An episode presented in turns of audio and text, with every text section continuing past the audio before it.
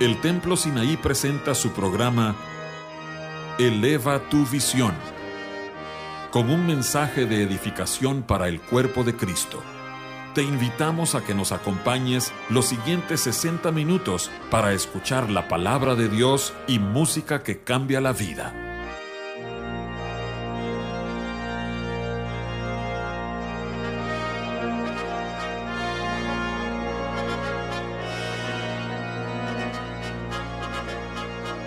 Dios les bendiga, hermanos y amigos.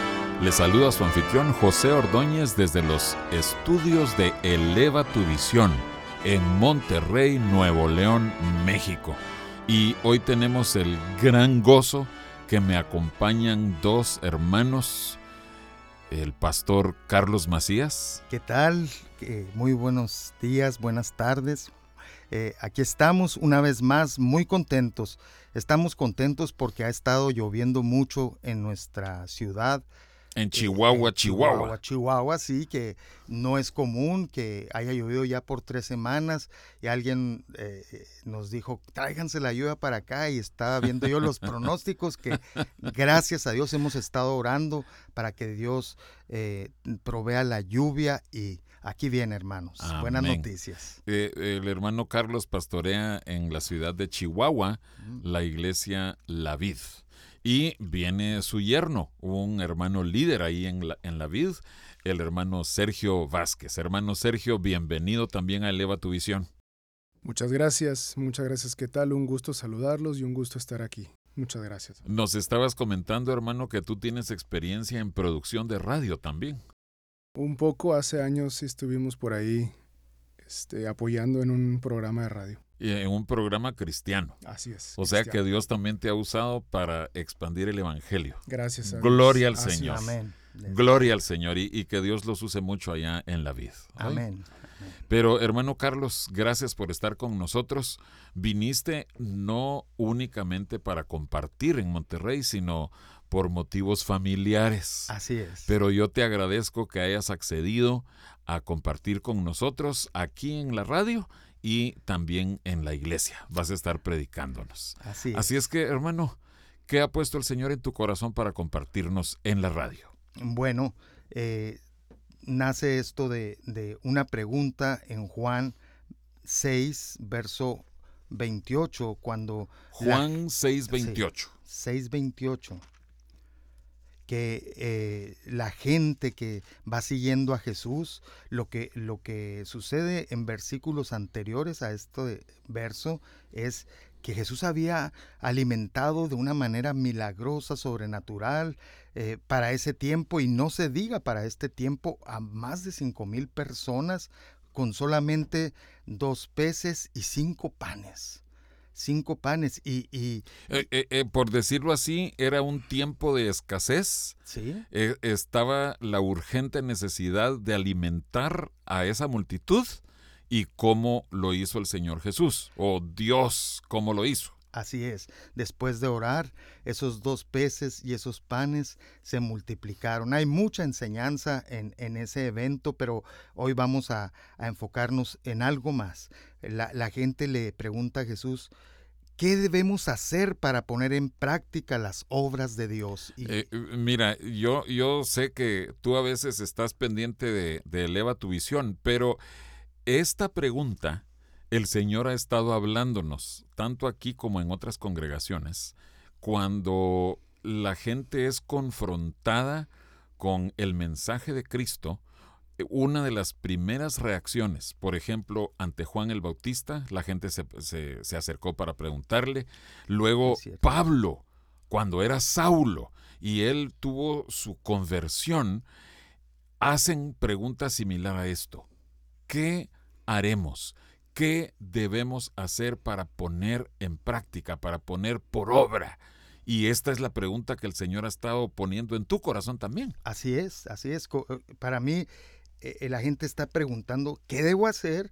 Y, yo quiero saber la respuesta, ¿verdad? Yo quiero saber la respuesta. Amén. Y la verdad es que eh, me sorprendió que parece que no es una obra, porque aquí dice que cómo poner en práctica las obras de Dios. Pero quisiera que iniciáramos en Juan 6:27. Juan 6:27. ¿Lo puedo leer? Por favor. Dice, trabajad no por la comida que perece, sino por la comida que a vida eterna permanece, la cual el Hijo del Hombre os dará, porque a éste señaló Dios el Padre. Así es. Eh, la primera palabra es trabajad. Trabajad. Trabajad. Y trabajad eh, viene del eh, original en el griego erga, ergasomai, que quiere decir laborar, esforzarse, hacer algo, hacer, hacer algo práctico, ¿verdad? Y, y dice, no por la comida que perece, porque el Señor que conocía el corazón de cada hombre, eh, sabía que le empezaron a seguir más gente porque oyeron lo que pasó, alimentó a cinco mil, nos dio de comer a todos. Hoy las campañas políticas usan ese tipo de ayudar a la gente y todo, pero aquí Jesús eh, se tuvo compasión de ellos y, y, les dio de comer. También los apóstoles, ¿verdad? Tuvieron esta carga y la gente estaba pero contenta, feliz y vamos a seguirlo, mire qué hombre. Pero Jesús sabía que era más que nada, ah, hubo una enseñanza obviamente, pero a ellos les llamaba la atención el, el, la supervivencia natural, física, el ser alimentados físicamente. Que, bueno, está bien, si es para tu supervivencia, está bien. Pero Jesús mismo los reprende, dice, vosotros me seguís porque os di de comer.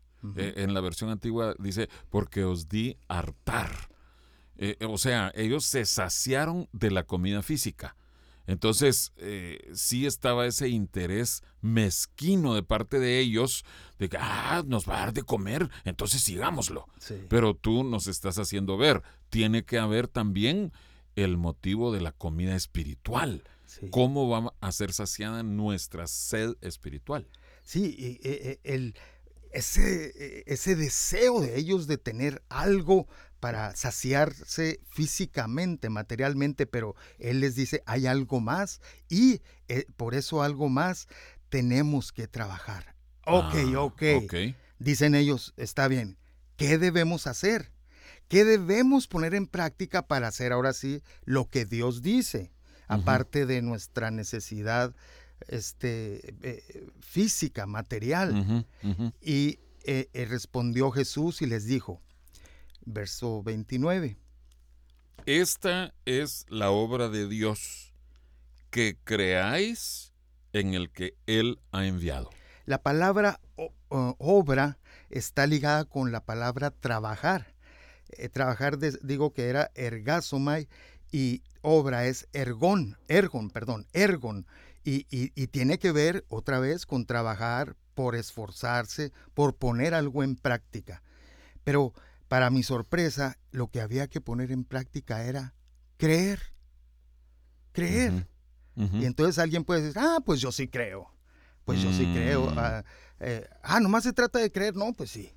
Pero creer habla de, de fe.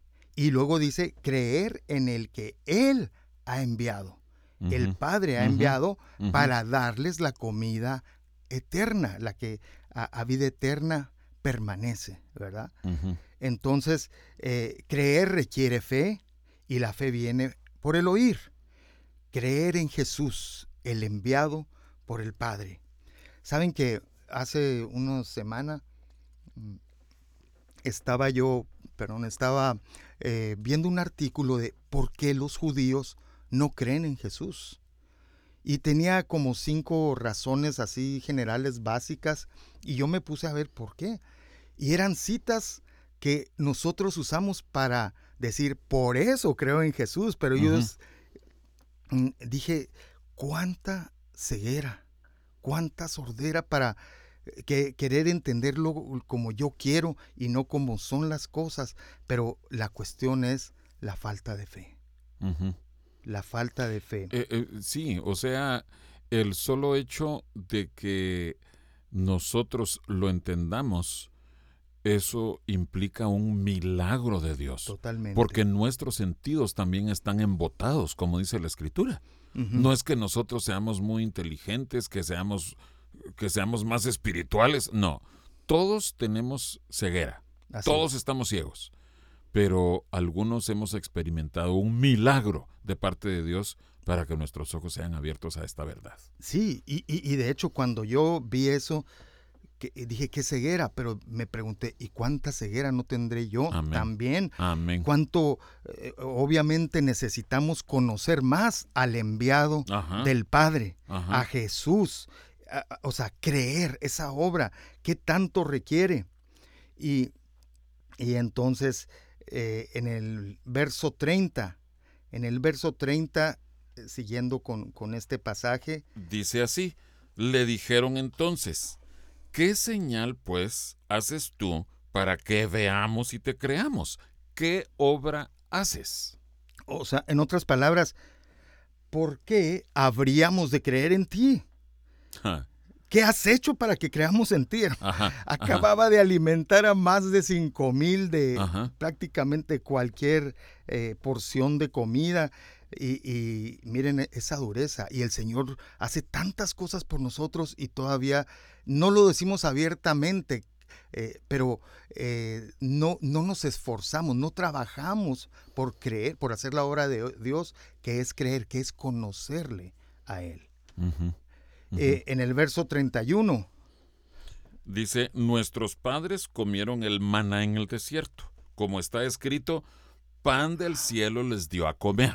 Así es, eh, eh, porque ellos eh, ya están hablando de comida y todo eso, y como le está diciendo a nuestros padres, el, Señor sí que les dio el pan del cielo. Eso, o sea, ellos se estaban refiriendo al maná. Al maná, es correcto. Y, y, él es, ellos antes de esto le están diciendo, ¿tú qué señal nos das? ¿Cómo, ¿Por qué dices que tú eres el enviado de Dios? ¿Por qué debemos creer que tú eres el enviado, el Mesías esperado? ¿Por qué debemos creer? Nuestros padres en el desierto habían comido pan del cielo. ¿Tú qué, quién eres? Y miren, hermanos, hace tiempo estuve llevando un estudio en la, compartiendo en la iglesia acerca de cuántas veces el Señor dice, yo soy haciendo referencia a lo que sucedió en Éxodo cuando eh, Dios se aparece, se presenta a Moisés y Moisés le dice, ¿y de parte de quién les voy a decir que Diles, yo? Yo soy, te ha enviado. ¿verdad? Así es, y es precioso como el Señor se revela varias veces como el yo soy, el yo, yo soy el pan de vida, yo soy la luz del mundo, eh, yo soy la puerta de las ovejas, así hasta llegar a yo soy la vid verdadera. Incluso cuando van a encontrarlo en Getsemaní para arrestarlo, que le preguntan, ¿quién es Jesús? Yo soy, y dice que caen ante el poder de revelado del nombre de Dios, yo soy, y, y referente a esto, como ellos dicen, ¿qué señal nos das tú? Y él les dice, yo soy el pan que descendió del cielo.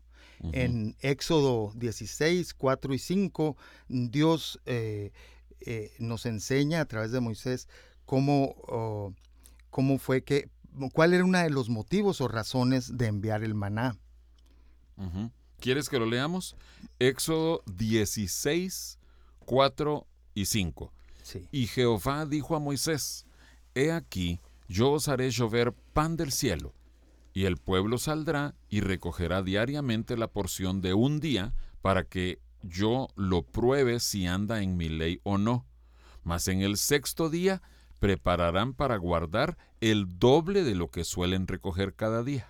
Eh, eh, entonces uno de los motivos principales y muy importantes es una prueba de fe de obediencia de lo que Dios había pedido. Por eso les dice, para probar si andan en mi ley o no, para ver si obedecen, para probar si creen lo que les Dios pide específicamente. Pero ¿qué pasó? Lo vemos en el verso 19. Fíjate que recién estaba compartiendo de esto, que cómo hasta las provisiones, las bendiciones de Dios se convierten en una prueba para nosotros. Dice eh, el verso 19 y el 20, siempre de Éxodo 16, y les dijo Moisés, ninguno deje nada de ello para mañana, mas ellos no obedecieron a Moisés sino que algunos dejaron de ello para otro día, y crió gusanos, y hedió, y se enojó contra ellos Moisés. Pues sí. E, e, ellos, ellos les sucedió algo muy similar a lo que pasó después de alimentar a los cinco mil. Ellos siguieron a Jesús. A ver, a, ver ahora qué nos toca, a ver qué nos van a dar hoy, a ver cuál es el menú. Mira, también en el caso de ellos estaba aquella duda de si al día siguiente iba a venir la provisión de Dios. Por si acaso no hubiera maná mañana, mejor yo guardo un poquitito. Claro. Y así yo soy el vivo de, mi colonia o de mi tribu, ¿verdad? Todo sin comida mañana, porque Dios no pudo proveer, pero yo sí. Miren, yo soy bien inteligente, yo sí guardé. Eh, desobedeciendo. desobedeciendo las famosas, entre comillas, mejores ideas. Yo tengo una mejor idea, yo tengo mi opinión y aquí les gano a todos.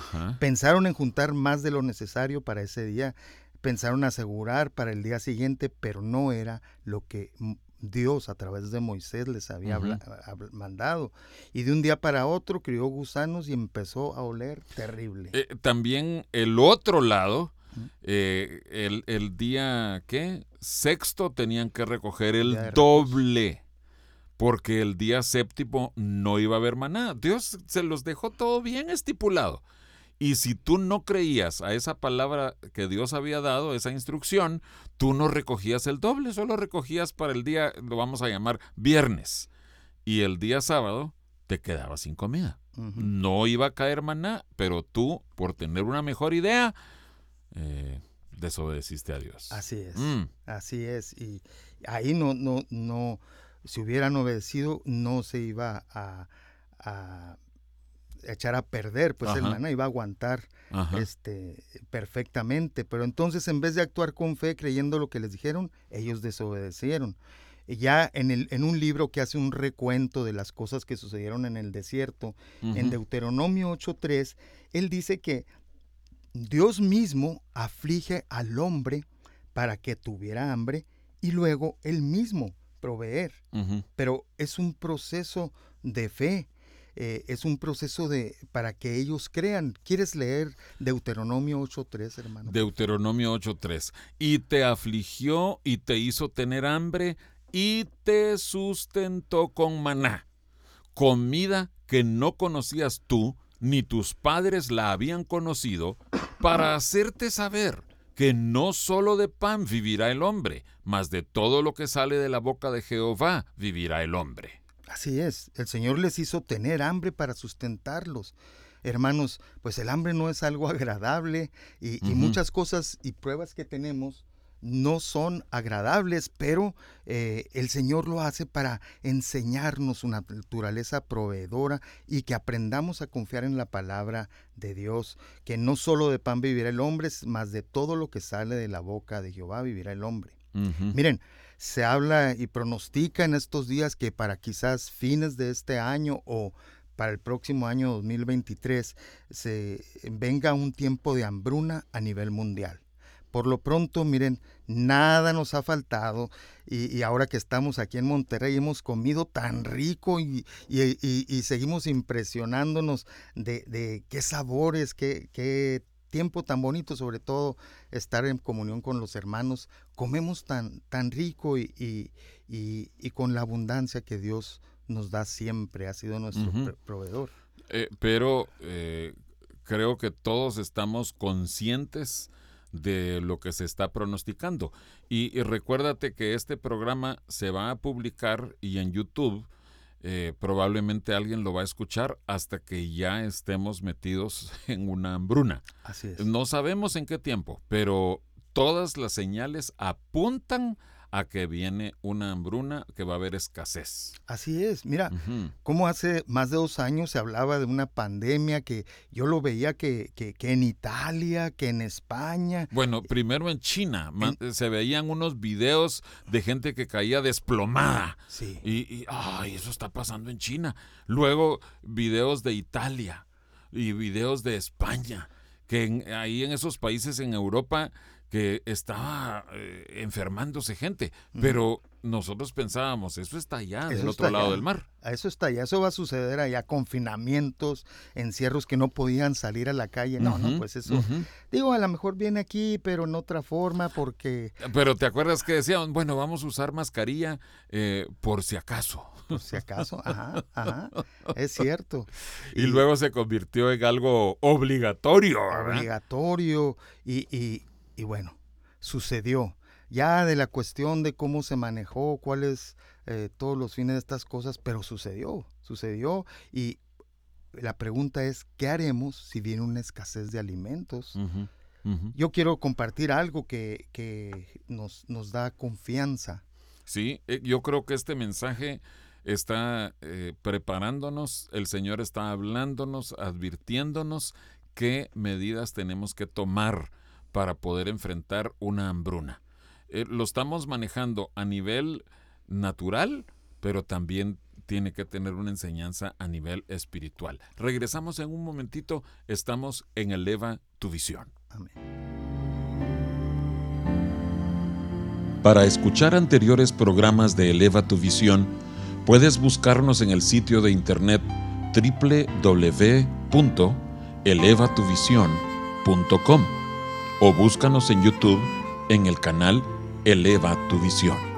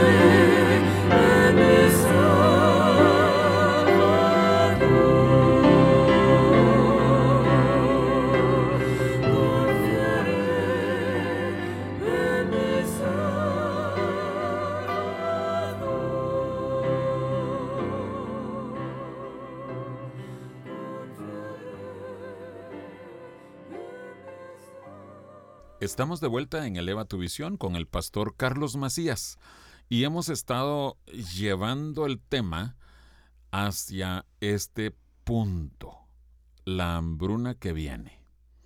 Hermano Carlos, ¿qué haremos si se viene una escasez de alimentos? Ah, pues eh, creo que lo principal es buscar la, la comida que a vida eterna permanece como nos manda el Señor y creer en el que el Padre envió, en este caso Jesucristo, nuestro Mesías, Cristo Redentor, el Hijo de Dios, como eh, lo reveló Pedro. Pero, ah, hermanos, tenemos que creer, conocerlo. El Señor nos dio la oportunidad de tener una experiencia a mi familia y a mí y, ser testigos muy bendecidos de la provisión de Dios durante nuestro tiempo viviendo un año en Guatemala, 10 meses más o menos, en el 2001. Nosotros fuimos a estudiar al Instituto Bíblico y... En el 2001. 2001. o sea que ustedes pasaron allá la experiencia del 11 de septiembre, de las Torres Gemelas. Así es, fue algo... Allá estaban. Así es, sí, sí, sí, recibimos la noticia justo entrando a la primera clase del el instituto y cuando nos lo dijeron yo no lo podía entender, no lo podía entender y ya después, después pude ver lo, lo trágico que fue eso, lo impactante y que pues cambió. Hasta el sol de hoy, e, esos eventos transformaron cómo vivimos. Exacto. Exacto, cómo ir al aeropuerto, bueno, tantas cosas y, fuimos testigos de eso, pero como les digo, de cómo Dios es Jehová Jireh, como Dios es el Señor nuestro proveedor.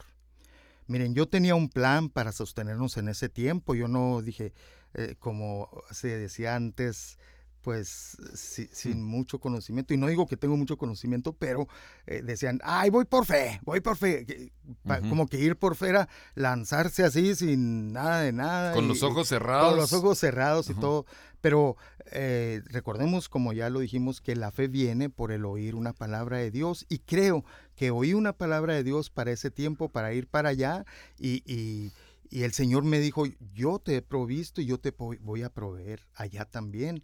Eh, yo quería trabajar, servir en Hebrón, aparte de llevar el instituto, pero el Señor me, me dijo, yo te he provisto siempre.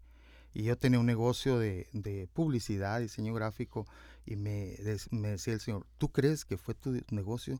Yo te he provisto siempre. Wow. Y lo seguiré haciendo. Y Él quería eh, demostrártelo de otra manera. Totalmente. Le digo, yo tenía un plan para sostenernos, pero por alguna razón no sucedieron las cosas como yo esperaba. Incluso yo había dejado rentada una propiedad no pudieron hacerme un solo pago de la ni renta. Ni un solo mes. ni un solo mes. Y, imagínese yo allá eh, eh, en, Guatemala y, gracias a Dios nos han enseñado a no ser, andar dando lástimas eh, como limosneros, ah, ayúdenme, no, yo vivo por fe, ayúdeme. yo vivo por fe. No, no, nada de eso. y gracias a Dios nadie se dio cuenta de que nosotros pues tuvimos tiempos que, no, no, no tiempos, tuvimos horas que pues no había nada y, llegaba el Señor a proveernos cada cosa que necesitábamos. Sin ustedes estarlo anunciando. Para nada, para nada, no, no, no. Eh, es más, no, no nos daba tiempo para, ni siquiera para, para algo así, porque Él siempre fiel proveyendo en el momento indicado. Gloria al Señor. Entonces yo tenía una cantidad de dinero en el banco Aquí en México. Eh, eh, en México, bueno, sí, en el Banco, sí, sí, de México, porque eh, para solventar ese, ese mes que estaba en ese momento, digamos, yo llegué en febrero, marzo, como para mm, pagar las deudas de abril, pues yo tenía esa cantidad y, y, la tenía en una cuenta de débito. Y entonces, pues fui, hice el retiro. ¿Y cuál fue mi sorpresa? Que a saldo el mismo saldo que tenía, o sea, no, no, no se notó. Después de haber retirado, retirado. no se bajó Nada. el disponible, digamos. Sí, yo dije, ah, quizás así es siempre, que era el saldo anterior y todo. Y por alguna razón tuve que ir otra vez. Eh, eh, eh, tenía que yo sacar efectivo del cajero, ¿verdad? Era mi manera de, de tener el dinero. Y entonces vuelvo a sacar y sigue el mismo saldo.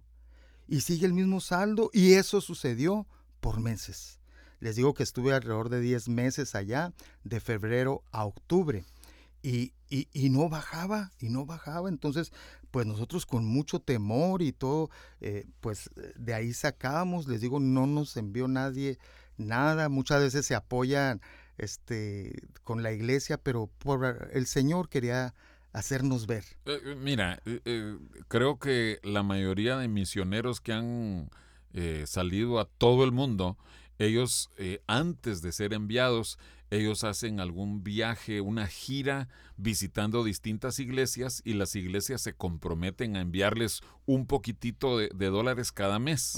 Es más, hay organizaciones misioneras que dicen envíenlo todo a la organización y la organización se encarga de enviárselo a los misioneros. Lo cual es una bendición. Es una bendición. Así ha sido evangelizado el mundo entero.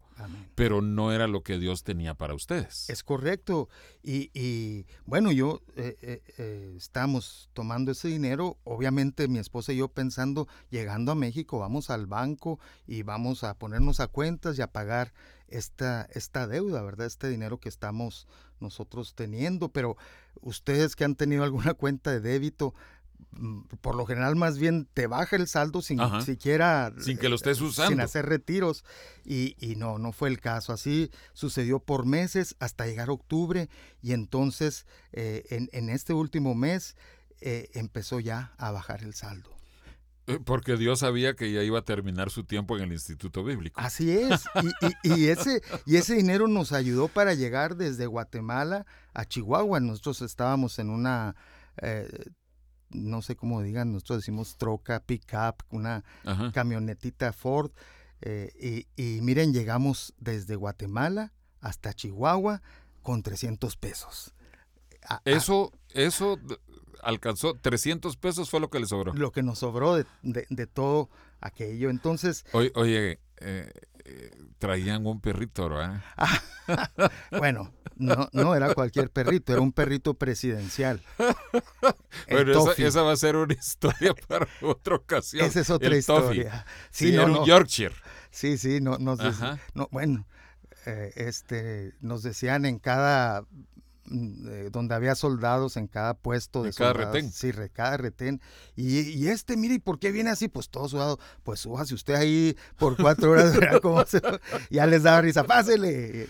Y, así pasamos. Entonces, pues bueno, ya llegamos a Chihuahua eh, y, y estábamos, eh, llegué yo al banco después de unas dos, tres semanas de estar ahí, fui a, ponerme a cuentas y pedirles oportunidad de, de, que me hicieran un plan de pagos. Por... O sea, tú tenías idea de cuánto se había gastado en esos ocho o nueve meses. Sí, así es. Y tu plan era eh, pagarlo.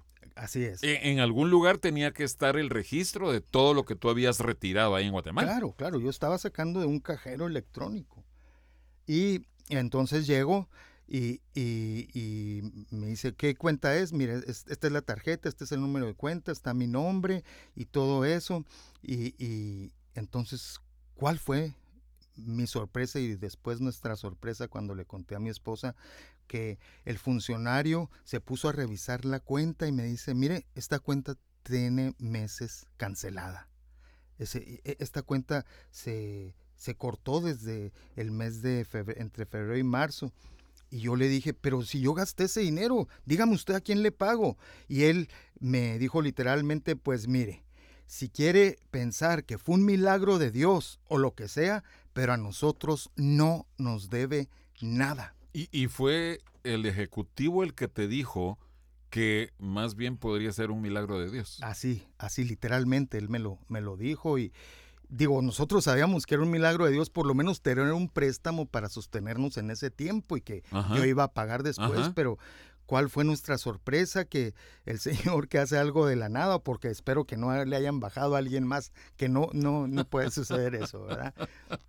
Pero eh, entonces empezamos a entender el poder del Señor que alimentó a millones de gentes a través del desierto con maná, eh, eh, también nos estaba alimentando nosotros por 10, 8 meses. E, es que eh, es exactamente lo mismo, porque fíjate que lo que sucedió con ustedes, que cuando el Señor sabía que ya su tiempo había terminado ahí, ahí cesó la provisión a través de esa tarjeta de débito Sí. inexistente, pues. En el desierto, en el viaje de Israel por el desierto, la escritura dice que cuando ellos ya se hubieron instalado en el otro lado, la donde había terminado ya su viaje, dice, el maná dejó de caer. Así La es. provisión de Dios. sabíamos, mira, que eh, entendimos que fue un milagro, eh, y, ah, eh, luego entendimos todavía la magnitud del milagro, y, y porque no era cualquier cantidad, imagínense, para sostener una casa. Eh, luz, Eran eh, cuatro miembros de la cuatro familia en ese miembros de la familia, así es, y entonces supimos que era un milagro, lo cual nos da certeza de que Él es nuestro proveedor y puede proveerne- proveernos de la forma que menos esperamos. Él lo hará por medio de Jesucristo. Amén. No solo de pan vivirá el hombre, mas de todo lo que sale de la boca de Jehová Amén. vivirá el hombre. Eh, pero fíjate que, eh, como, como te preguntaba, eh, eh, ¿qué haremos si se viene una escasez de alimentos?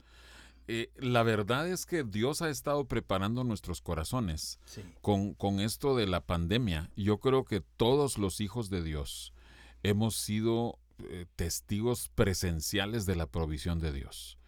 Eh, muchos hermanos, eh, miembros de nuestras iglesias, tu- tuvieron esa provisión milagrosa, algo de ver de primera mano las maravillas de Dios, proveyéndoles. Hermanos, por ejemplo, que no podían ir a sus trabajos. Vi- Viene a mi mente un hermano que él necesitaba eh, que estuvieran abiertas oficinas de gobierno para ir a hacer gestiones ahí. Las oficinas de gobierno estaban cerradas, pero él vio la mano de Dios como el Señor le proveyó de otras maneras, sin, sin que hubiera oficinas donde fuera a hacer gestiones. Ajá. Dios estaba supliendo sus necesidades. Amén. Y creo que eso el Señor nos está preparando porque vamos a ver maravillas todavía. Maravillas, cosas que no esperamos. Mira, como empezamos a transmitir a, a través de Zoom, a través Ajá, de medios, a, a nosotros se nos añadieron dos familias de Estados Unidos. Y, y- y, De pues, Estados Unidos. de Estados Unidos y, y hasta el día de hoy ellos están son miembros fieles Virtuales. virtuales de la, de la- virtuales y, y llenos de virtud verdad Ajá. por la gracia de Dios entonces eh, eh, otra cosa la escuela en casa se, Ay, se- sí. se- se pasó a ser algo obligatorio gloria a Dios Sí, en, en sí. países es prohibitivo verdad es, es, hasta para eh, mandar a la cárcel a los padres que hacen Ajá. esto En muchos países en Europa en hacen así. Europa sí, sí. Eh, fíjate que eso en cuanto a la escuela en casa, y, y yo sé que esto va a, a abrir muchos cuestionamientos de parte de nuestros oyentes, pero solo para que nuestros oyentes sepan, nosotros tenemos, eh, ¿qué? 15, 17 años de que la mayoría de nuestros niños estudian en casa. Y para ellos no ha sido un tormento, no ha sido, ay, es que estar encerrados está provocando crisis de ansiedad y, y déficit de atención, no, sino que Dios ha estado preparando nuestros corazones para este tiempo que vino, de, de que iba a haber ese confinamiento. Sí. Me siento triste, me da tristeza las personas que no han podido sobrevivir porque están hastiados de que sus hijos estuvieron en casa, ya no los aguantaban. Nosotros hemos tenido a nuestros hijos por cuánto tiempo en casa, Sí. pero es una bendición.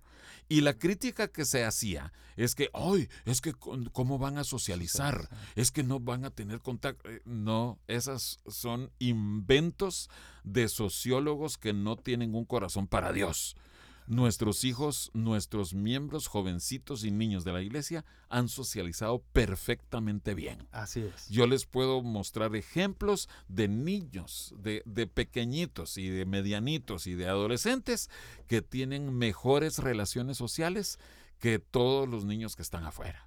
Se- pueden platicar, pueden conversar, pueden llevar una conversación, hablar de Cristo de, a temprana edad. Entonces, eh, considérenlo. Eh, aquellos oyentes que no participan de esto de educar en casa, este puede ser el momento ideal para que sus hijos estudien en casa. Totalmente. De hecho, eh, aquí quiero constatar con nuestro hermano Sergio cómo eh, ahora eh, gente que conoce a, a, su esposa, mamás, ¿verdad? Que tienen hijos pequeños, empiezan a preguntarle cómo es, están muy interesadas en el asunto de la escuela en casa. ¿sí? Ajá.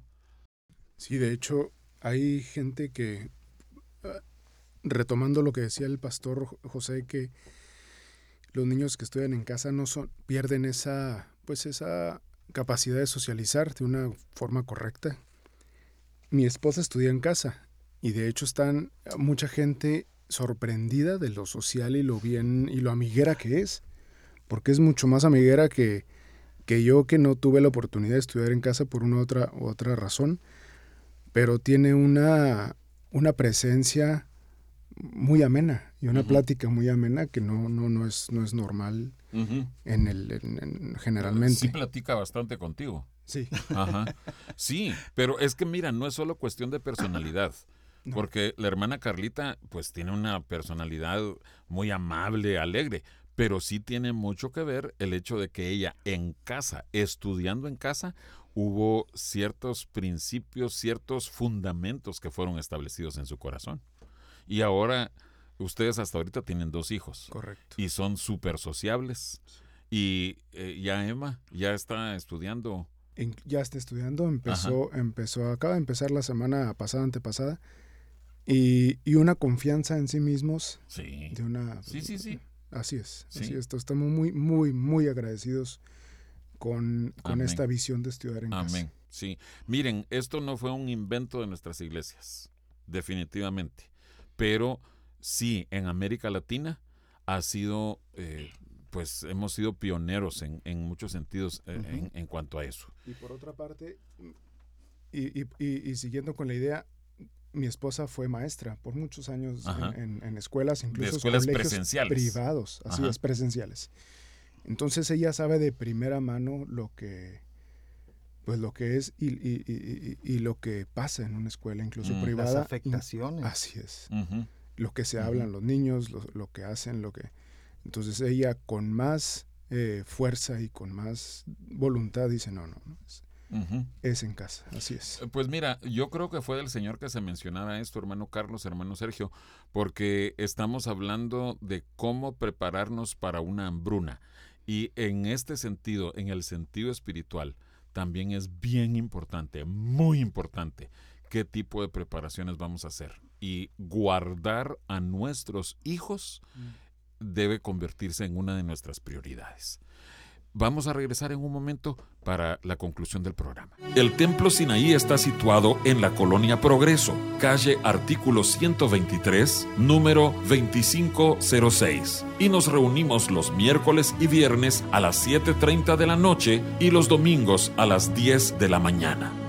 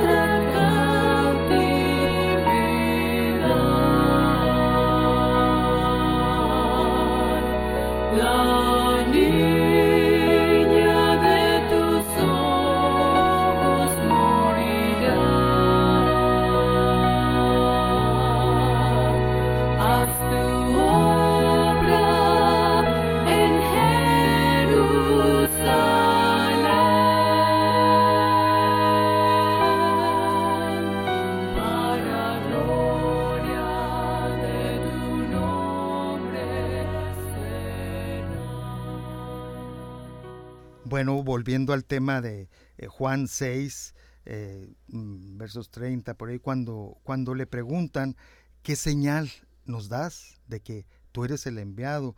Si, si nuestros padres comieron el pan del cielo, o sea, no, tú sí nos alimentaste, pero ellos comieron el pan del cielo, pero ya sabemos lo que pasó. Y Jesús se revela ahí, eh, como hablábamos, como el yo soy, dice en Juan 6:47 dice, de cierto, de cierto os digo, el que cree en mí tiene vida eterna.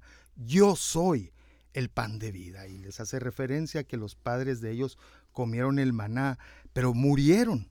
Murieron en el desierto, pero yo soy el pan de vida que da vida eterna, ¿verdad?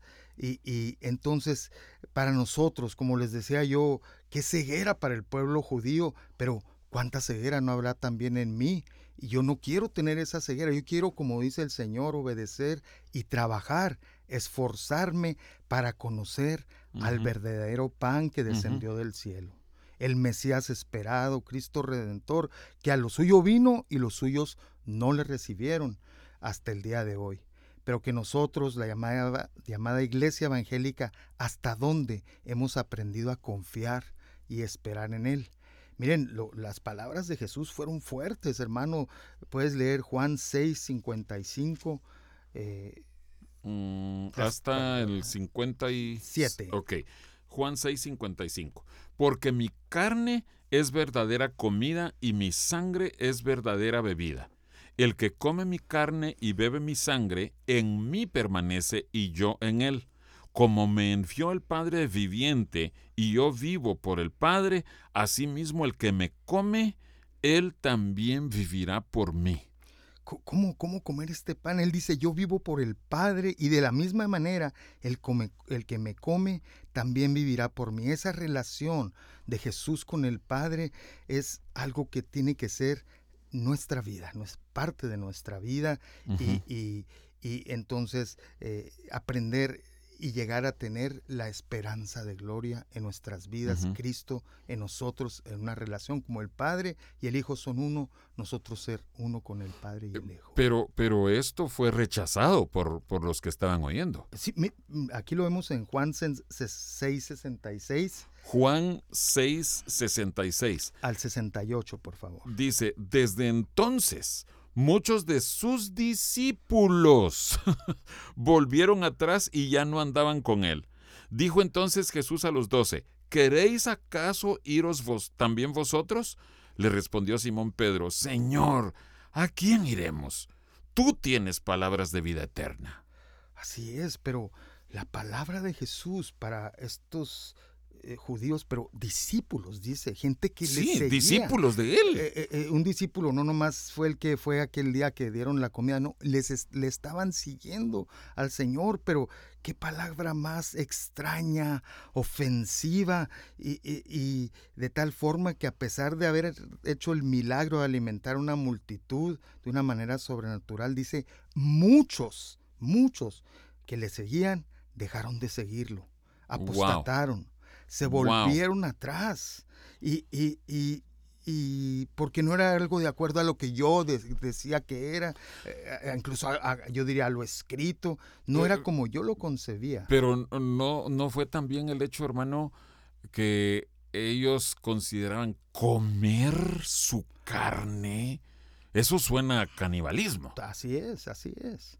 Y, y no no es un acto de canibalismo, desde un principio se trata de creer, y con mayúsculas creer. Pero miren, eh, bueno, está este grupo que se separa y, tengamos temor del Señor eh, para que no nos pase esto, porque solo por su misericordia es que podemos seguir como ese grupo pequeño eh, expresado en la voz de Pedro, que, que, cuando le dice, ¿y ustedes también se van a ir? Él respondió. O sea, Jesús abriéndoles la puerta. Así es. ¿Verdad? Si alguien no está contento, eh, pues puede irse, ¿verdad? ¿Y qué responde Pedro? Eh, Rabí, aunque digo, lo estoy diciendo eh, de alguna manera como eh, eh, Pedro estaba ahí no entendiendo del todo, pues porque como decías, parecería un acto de canibalismo, pero él dice, nos sorprendiste también a nosotros con lo que dijiste, pero ahí está nuestro corazón ardiendo porque tú tienes palabras de vida eterna. Mm. Tú tienes palabras de vida eterna. Entonces, no es un acto de canibalismo, se trata de creer en el Logos, la palabra viviente, identificarse con Él y su sangre, que es vida fluyendo dentro de nosotros, salvándonos y purificándonos. Y, Pedro dice en el verso 69, y nosotros hemos creído. Creído, ahí está. De eso se trata. E, entonces, creer es un acto de fe, la fe viene por el oír. Y quisiera decirles eh, algunos consejos, siete de cómo oír, seguramente hay más, porque la fe viene por el oír. Eh, una manera es esperar en su misericordia y no creernos muy hábiles para oír. Yo tengo un oído abierto, es que yo ya tengo a Jesucristo y ellos no. No, no, no, no tenemos, si tenemos a Jesucristo, debemos tener un corazón humilde. Hermano Carlos, eh, nuestro maestro principal en el instituto, siempre que daba un listado así, comenzaba con esta, con esta, en cualquier listado número uno, la misericordia de Dios. Así es. Ajá. Otro punto es velar cada día en su casa. Eh, lo que nosotros conocemos el holocausto continuo o el devocional diario, Esto también basado en Proverbios capítulo 8, que nosotros pegamos nuestro oído a sus puertas y ahí oímos. Ahí nuestros oídos son abiertos. Número tres, alabando y orando. Podemos encontrarlo en nuestra boca, como dice Romanos 10. Amén. Ayunando y orando es una cuarta forma. Afligiendo nuestras vidas. Así es. Leyendo las escrituras todos los días. El pan. Gloria a Dios por el concurso bíblico que más que leer, memorizar. En número seis, oyendo al Señor a través de otros hermanos en mensajes, prédicas, nuestros líderes, pastor. Y número siete, tener una carga por alimentar a otros. O sea, que yo debo tener algo para dar algo más adelante. Entonces, orar e interceder y llevar una carga por el pueblo judío dentro de este punto. Mm. Qué importante eso. Fue lo que dejaste de último, pero de veras, cuán importante que estemos pensando en los judíos, que el Señor llegue con ellos y que ellos se vuelvan Dios. Hermanos, si el endurecimiento de ellos nos trajo salvación a los gentiles, qué glorioso cuando ellos sean reinjertados y lo reconozcan y se caigan las escamas de sus ojos y la ceguera y juntos seamos un cuerpo en la resurrección de los muertos. Amén. Hermano Carlos, hermano Sergio, gracias por este mensaje de bendición. Dios los bendiga.